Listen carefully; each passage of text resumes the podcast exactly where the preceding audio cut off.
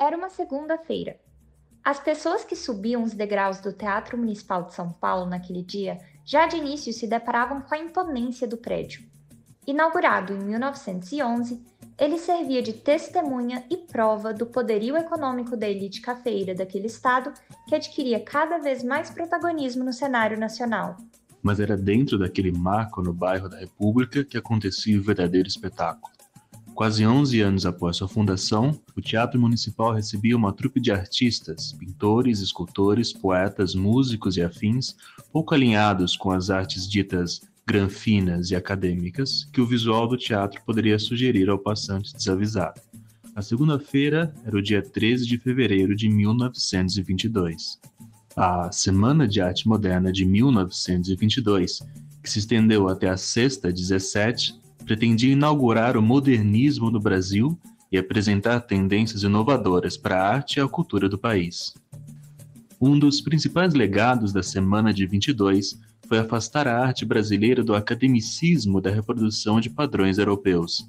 Os intelectuais e artistas envolvidos no movimento desejavam a construção de uma cultura essencialmente nacional. Agora, será que hoje, 100 anos depois, ainda é possível perceber as marcas deixadas por essa semente plantada naquele fevereiro de 1922? O quanto a Semana de Arte Moderna impactou a produção cultural nacional do último século? E afinal de contas, do que falamos quando pensamos em modernismo? Eu sou a Vitória Pacheco. E eu sou o Renato Brock. E nós somos repórteres do Sala 33, no Fora da Caixa de hoje, vamos falar sobre a Semana de Arte Moderna, com um foco especial nas artes plásticas. Para tratar do assunto, convidamos Ana Magalhães, curadora e atual diretora do Museu de Arte Contemporânea da Universidade de São Paulo.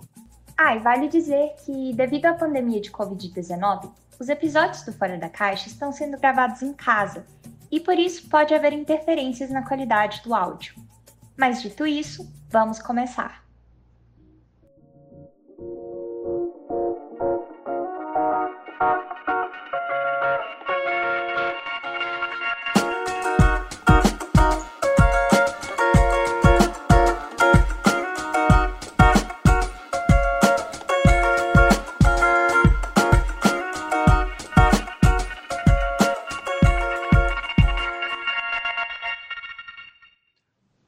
Trecho a seguir é uma crítica publicada em 20 de dezembro de 1917.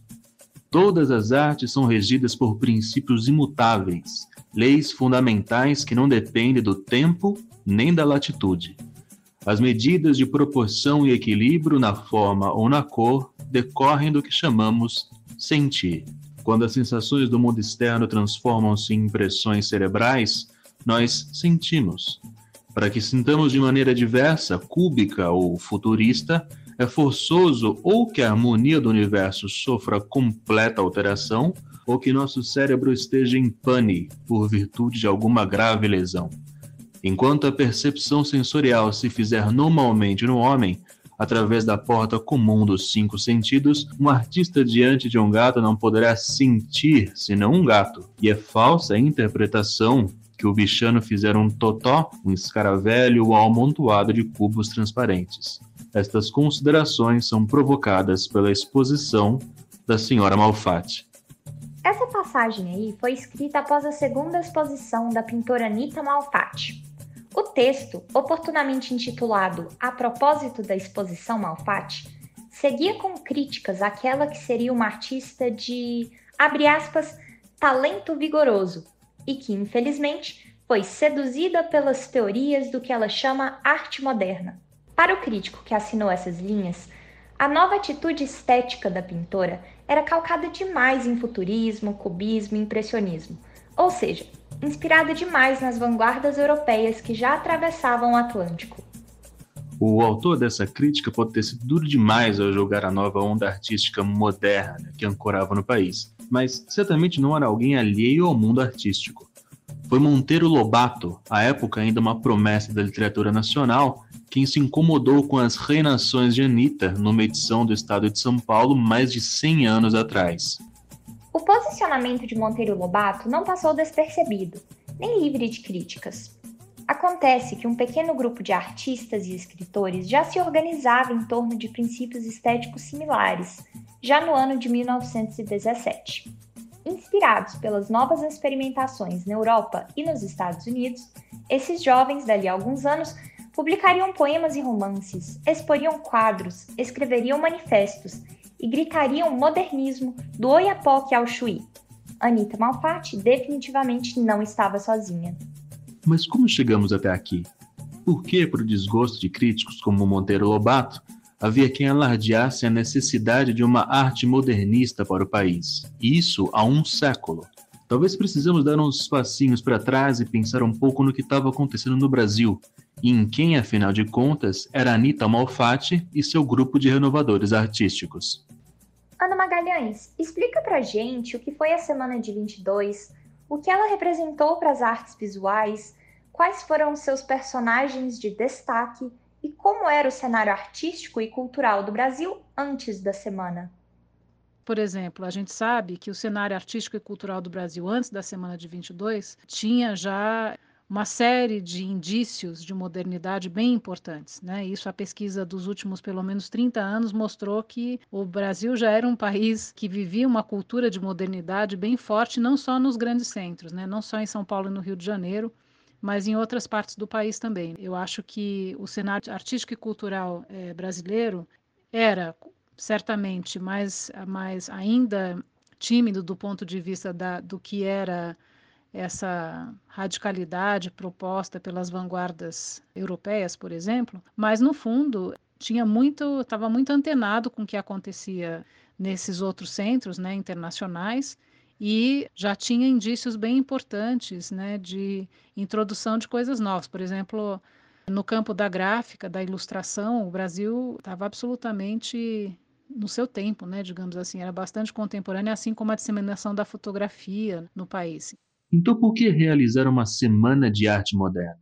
A semana, ela tem por trás um projeto, eu diria, de cunho sociopolítico da elite paulista de projetar a cidade de São Paulo e o estado de São Paulo, né, o meio de o meio intelectual de São Paulo como o meio mais avançado da nação, etc., ela tem esses desejos de um projeto de nação para o Brasil. Por trás, obviamente, das iniciativas dos escritores e artistas envolvidos com os intelectuais e artistas envolvidos com a Semana de 22, tava a figura, estavam as figuras também da elite econômica paulista, né? como, por exemplo, Paulo Prado. Então, de fato, a Semana de 22 tem essa motivação de criar esse evento como um marco também de inserção da, do, de São Paulo na pauta do que seria um projeto de nação para o Brasil no ano de comemoração do centenário da independência do país. De fato, a Semana de 22 ela não é só um evento cultural, ela tem essa, essa dimensão política também, de pensar de um, num projeto nacional para o Brasil.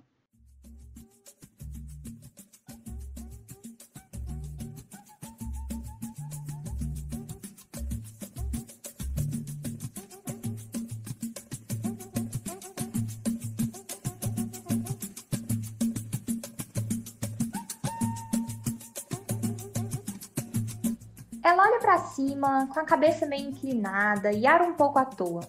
A blusa amarela se confundiria com o encosto em que se reclina se não fosse pelo contorno preto destacando a cadeira sobre um fundo de pinceladas largas e rápidas.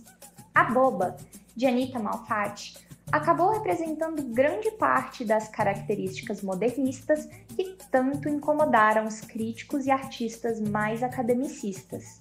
O espinho no pé desse pessoal era justamente a distância entre as artes plásticas mais miméticas, que copiavam a realidade, e essas novas artes modernistas, que se permitiam uma estilização muito maior. Apesar de todo o grito contrário, assistia-se inegavelmente a uma mudança nos parâmetros artísticos. Já desde o fim do século XIX, pintores simbolistas, impressionistas e, já no século XX, cubistas, expressionistas e outras das chamadas vanguardas artísticas marcavam o cenário das artes plásticas. Mas e no Brasil? O que estava representando as vanguardas por aqui? Ana, quais são alguns dos artistas de destaque na pintura modernista e qual foi o papel deles no movimento e na semana de 22?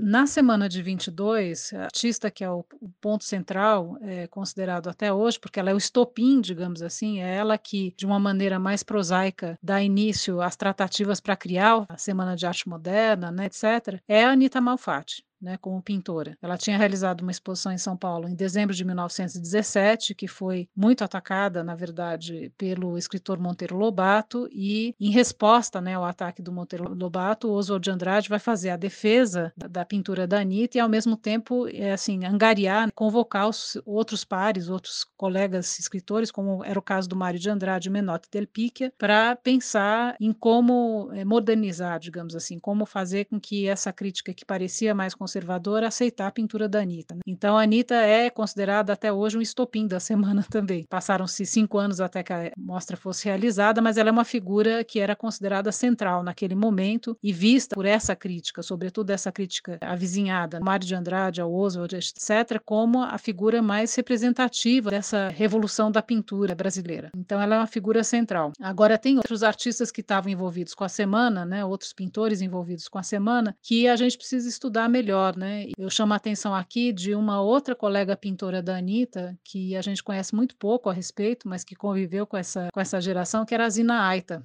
né? E a gente agora que está começando a relevantar algumas coisas a respeito da produção dela. E lembrar que a Semana de Arte Moderna não foi só uma exposição de arte, né? Ela era um conjunto de eventos culturais que envolvia música, poesia, exposição de arquitetura, né? Então, ela é um conjunto de ações né, durante uma semana em fevereiro.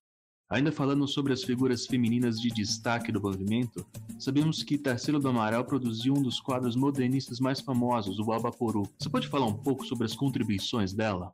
Sobre a figura Tarsila, é interessante, né? Porque a Tarsila não participa propriamente da semana de 22, ela não está aqui para participar da semana de 22, mas a partir da organização do grupo dos cinco, ela passa a fazer parte desse grupo e aí ela cumpre um papel bem importante também na difusão né, dessa ideia de arte moderna entre nós, obviamente com a pintura, na né, fase de pintura pau-brasil dela e depois as colaborações dela entre com Oswald de Andrade, a participação dela também, a contribuição que ela dá, digamos assim, à antropofagia oswaldiana nesse momento dos anos 20, ela tem um papel quase de uma porta-voz ou uma diplomata brasileira promovendo a arte moderna em Paris. Quando ela vai em 1923, passa né, esse período lá, volta em 26, onde ela faz a sua primeira exposição individual na Galerie Percier e assim por diante. É correto dizer que a semana de 22 deu início a tendências artísticas? Não sei se tem tendências artísticas propriamente ditas que são inauguradas com a semana de 22, até porque a própria Anitta, né, que era topim da organização dessas festividades e a sua pintura era entendida como uma pintura com caráter de ruptura desde a mostra dela em 1917, começou antes, não coisas que datam de 1915, 16. Quando você chega em 18, 19, ela está fazendo coisas que parecem bem mais fáceis de serem assimiladas pela crítica local. Então, o contato dela com as vanguardas estrangeiras, isso tanto na Europa quanto nos Estados Unidos, vai se dar ainda na primeira metade da década de 10. Então, na verdade, a semana, no fundo, não é que ela inaugura, mas ela apresenta né, essa experiência da Anitta, no fundo, de uma década de contato com esses outros grupos. O mesmo vale, me parece, para outras tendências, outras vertentes presentes na semana de 22, que era o caso de um músico como Vila Lobos, que estava testando com coisas novas muito antes disso, né, diante de contato com outros pares internacionais, outros artistas presentes na exposição. Mesmo no caso da literatura brasileira, a literatura brasileira é, já tinha só pensar que Paulicéia Desvairada do Mário de Andrade é, é, antes da semana, é às vésperas da semana, mas é antes da semana. Ou então um álbum como Os Fantoches da Meia-Noite, do Di Cavalcante, que também são pré-semana de 22, né, e que falam de um Di Cavalcante ilustrador, muito alinhado com as tendências eh, do chamado Art Nouveau, simbolismo na França, por exemplo. Na verdade, a semana, não sei se ela inaugura, mas ela apresenta esse caldo dessa produção recente desses artistas e autores, né, intelectuais brasileiros, músicos brasileiros também, é, que vinham já experimentando com essas coisas novas na década anterior. A Ana também contou pra gente que ainda no século XIX, ilustradores como Calixto Cordeiro e José Carlos de Brito e Cunha, o J. Carlos, já aplicavam muito do que pregavam as correntes europeias de arte moderna, principalmente o Art Nouveau francês. Inclusive, o brasileiro Henrique Alvim foi quem ilustrou a edição francesa do romance mais conhecido do escritor inglês H.G. Wells, intitulado A Guerra dos Mundos. Mas e aí? Se tem tanta pintora e tanto pintor moderno nessa época, fazendo tanta coisa diferente antes mesmo da Semana de Arte Moderna, como é que a gente pode saber o que é de fato modernismo? Ana, o que afinal caracteriza a estética modernista?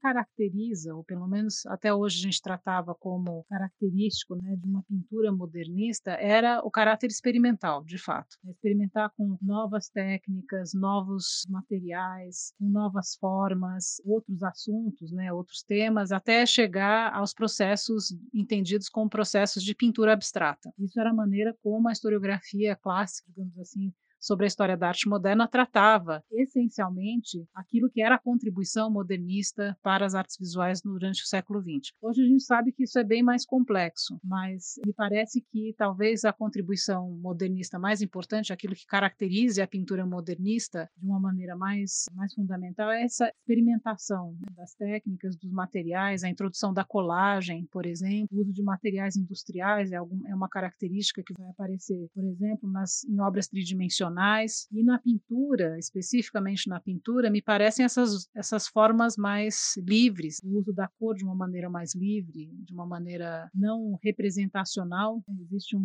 questionamento justamente dessa ideia da pintura como representação do mundo, esse mundo real, a pintura como uma espécie de retrato da realidade, que é colocado em xeque pela pintura caráter modernista. O que motivava a busca dos modernistas por uma arte nacional?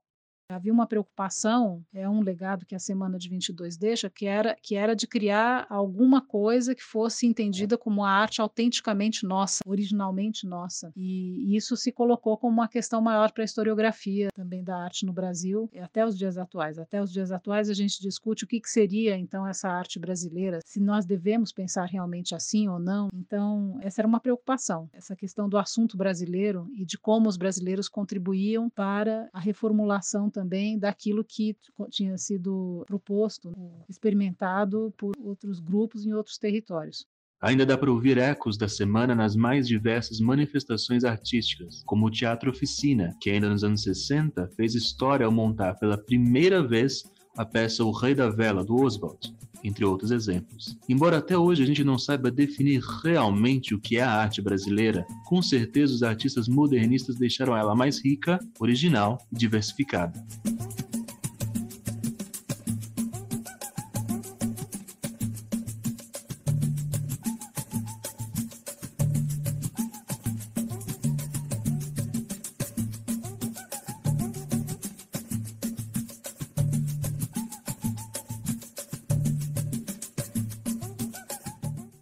Eu, Vitória e o Renato fizemos a apuração e o roteiro deste podcast, com revisão dos diretores do Sala 33, Luane Caires e Tiago Gelli, e edição da Isabel Vernier e da Laura Guedes. A direção é do Bruno Migliosi, do Gustavo Zanfer e da Natane Cavalcante. Muito obrigada por acompanhar mais um episódio do Fora da Caixa.